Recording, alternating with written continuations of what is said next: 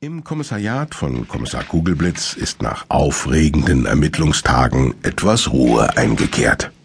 Ab und zu klingelt ein Telefon, Computertasten klicken und irgendwo hört man das leise Fauchen einer Kaffeemaschine.